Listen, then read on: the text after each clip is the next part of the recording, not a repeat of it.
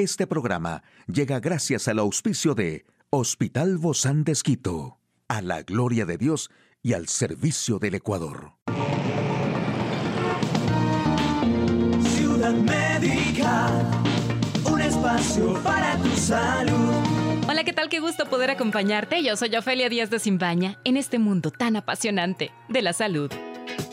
El romero es una hierba ideal para complementar muchos de los platillos favoritos, ya sea en hojas frescas o secas, aceite, extractos o en sales.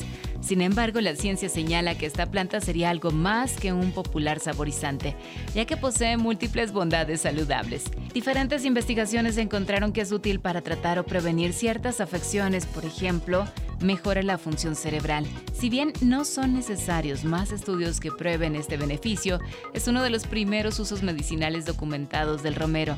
Los especialistas creen que ciertos compuestos de los extractos de esta hierba pueden favorecer la salud del tejido nervioso. Esto se traduce en una mejor memoria, estado de alerta, rendimiento cognitivo y capacidad de concentrarse. También es antiinflamatorio. Muchas investigaciones asocian al romero como un complemento ideal para el tratamiento o la prevención de afecciones como hipertensión, artritis o gota. Esto se debe a que posee carnosol y ácidos carnósicos, dos poderosos antioxidantes que se han relacionado con una reducción de la inflamación muscular, articular y de los vasos sanguíneos. También desde la medicina tradicional se indica que agregar romero regularmente a la dieta es una buena forma de regular el sistema digestivo. Y el aceite de romero ayuda a promover el crecimiento del cabello, prevenir la calvicie y tratar la caspa, ya que estimula la circulación sanguínea hacia el cuero cabelludo. Aquí el detalle de la información más actual en el campo de la salud. Científicos cultivan células en un laboratorio, lo que podría ser decisivo para solucionar la pérdida de cabello. Por esta razón debes dormir más de 7 horas si ya cumpliste los 50 años, para cuidar tu corazón. Estos son los productos para lavar tu cabello que retiraron del mercado por su alto riesgo de producir cáncer. La nueva estrategia que siguió el equipo de la Universidad de Yokohama permitió generar folículos pilosos y tallos pilosos con una eficacia total. Un equipo científico de la Universidad Nacional de Yokohama en Japón logró producir por primera vez folículos maduros de cabello en laboratorio. La clave consistió en formar cultivos con células de piel de ratones inmersos en una especie de gelatina elaborada especialmente.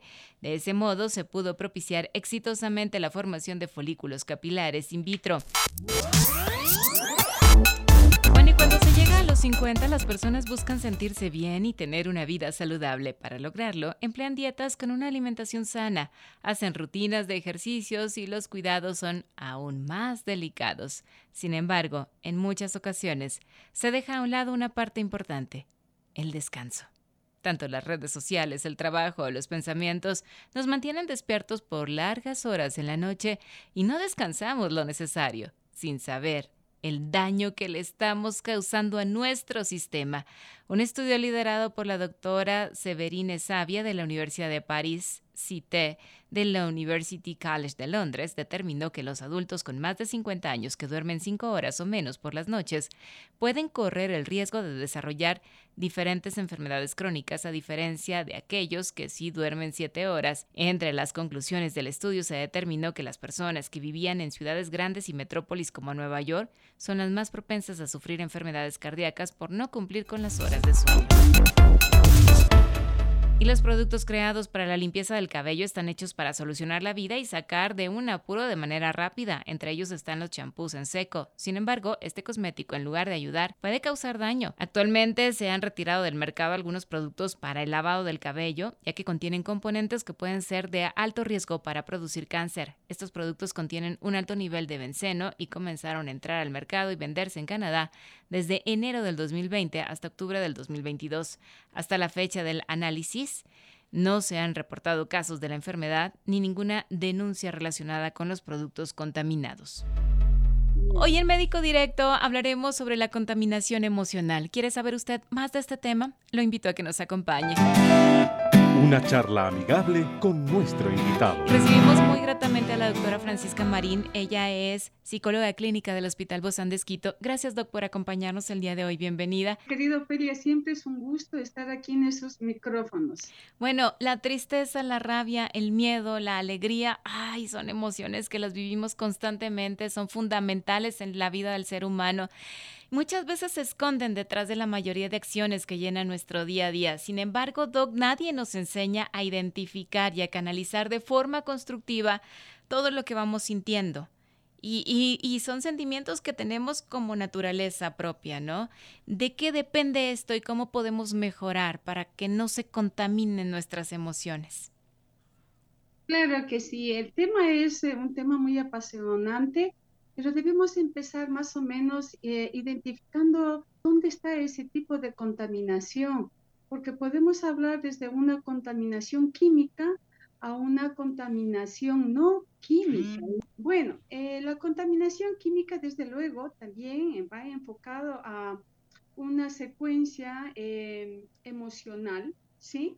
desde que, por ejemplo, nosotros tenemos una alimentación de algo contaminado, eh, tenemos una medicación que tal vez no nos dimos cuenta que ya pasó de fechas, eh, tenemos una medicación que de pronto no es la que nosotros tenemos que tomarnos, es decir, nos automedicamos, es decir, contaminaciones, ¿sí? Que están a nuestro alcance, como el medio ambiente, ¿sí? Contaminaciones que también ingresan a nuestro organismo de alguna manera y de hecho, ¿sí? Nosotros lo damos por enterado de que esa sintomatología, esa contaminación, también puede hacerse uso y efecto de eh, problemas conductuales, emocionales. Y hay muchas, de lo que usted está hablando, Doc, nosotros creo que tenemos la responsabilidad de autogestionar nuestras propias basuras emocionales, ¿no? Y dedicar un rato cada día a esta higiene emocional. ¿Cómo se logra,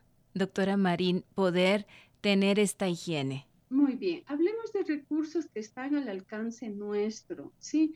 Cuando hablamos de que necesitamos de una buena alimentación, cumplir nuestras alimentaciones, las mínimas y básicas, como son el desayuno, el almuerzo, la merienda, no salir de casa sin un desayuno, eh, sin una palabra positiva, de ánimo, de aliento, de cariño. Esa es otra retroalimentación para nuestra de día a día, para nuestra parte emocional.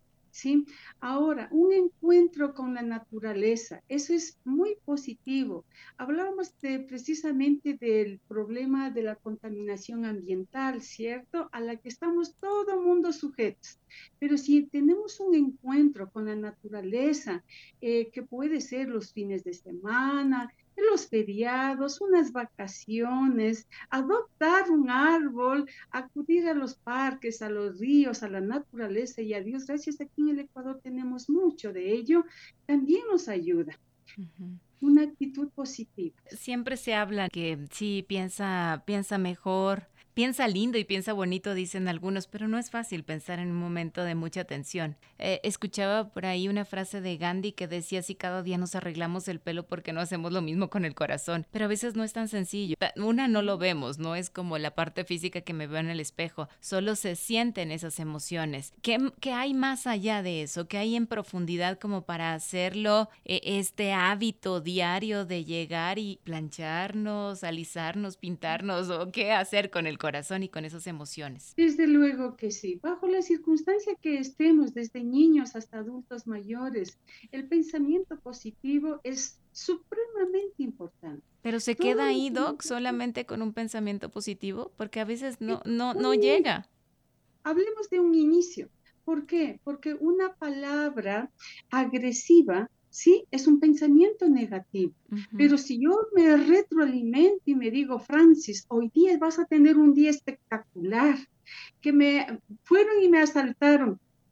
Son cosas como quien dice de la que nosotros no podemos estar al alcance de aquello, pero yo, yo, sola yo, me doy ánimo y me digo, tranquila, estoy viva, estoy animosa, estoy feliz, estoy contenta, tengo mi familia, tengo mis piernitas que me llevan independientemente a caminar.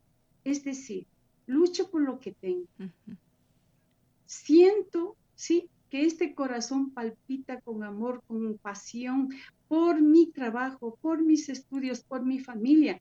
Eso es el tema positivo, ese es el pensamiento positivo, la que tenemos que descartar todos los días, bajo cualquier circunstancia. Que me robaron la cartera, pero yo sigo adelante. Mm. No puedo quedarme con ese pensamiento negativo, con esa rumiación un día, una semana, una vida entera. Claro, porque eh, quien nos dañamos somos nosotros, ¿no? Aún más, aparte del quizá del robo, del asalto, del choque, de la enfermedad, me cargo aún más. Exacto. Y si tengo, ¿sí? La, el conocimiento de comprender de que yo mismo me puedo dar ese aliento Hoy es un día maravilloso. Hoy voy a tener un día feliz y contento y saludable. Estoy empezando con ese pensamiento positivo. ¿Por qué? Porque desde el momento en que yo tengo una circunstancia ajena a mi voluntad, en la calle, en el medio que haya sido, ¿sí?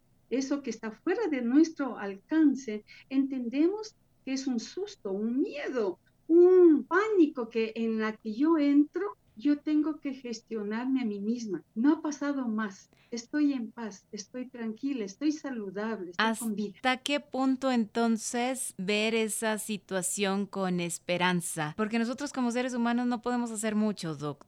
Todos dependemos de Dios, ¿no? Porque Él nos, nos permite estar aquí. ¿Hasta qué punto está lo que yo puedo hacer y lo que yo le dejo también a Dios? Hasta el punto en que nosotros no podemos derrumbarnos porque me veo ante el espejo, que se fue la cartera, pero no se fue mi mano, no se fue mi cara, no se fue mi voz, no se fue mi familia, Dios gracias. ¿Y si se, hubiera, ¿y si se hubieran ido? Sigo todavía más con vida, porque si Dios me ha dado la voz para hablar, mis sentidos para escuchar, para ver, para olfatear, debo entender que es una razón por la que me encuentro yo aquí en este planeta Tierra.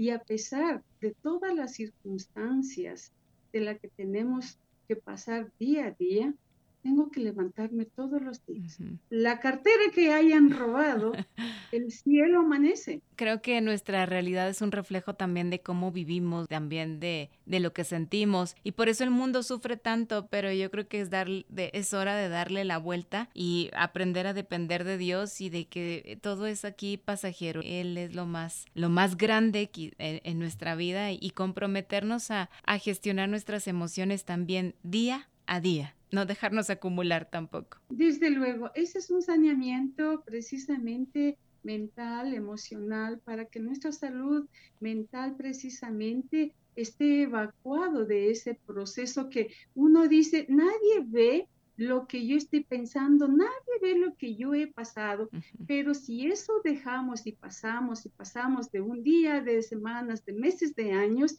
eso se convierte en procesos fisiológicos visibles. Es decir, que ese cortisol del que puede emocionalmente mover mi conducta, mover mi pensamiento, altera y es visible cuando siento que, ay, mi corazón me sale, ¿será que tengo que asistir a cardiología porque sufro de dolores del corazón? Ese es el proceso del que usted, querida Ofelia, está comentando. Nosotros dejamos pasar mucho tiempo sin descargar todos estos procesos, todo este conflicto emocional que después se ve reflejado a una conducta y a algo orgánicamente visible. Son procesos emocionales que debemos descargarlos, que debemos solucionarlos sin ese silencio. Muchísimas gracias, doctora Francisca Marín, psicóloga clínica del Hospital Bozán de A usted, amigo y amiga, a seguirnos cuidando, por favor. Hasta la próxima. Un espacio para tu salud. Puedes escuchar de nuevo este programa en hcjb.org. Este programa llegó a usted gracias al gentil auspicio de Hospital Bozán de Esquito, a la gloria de Dios y al servicio del Ecuador.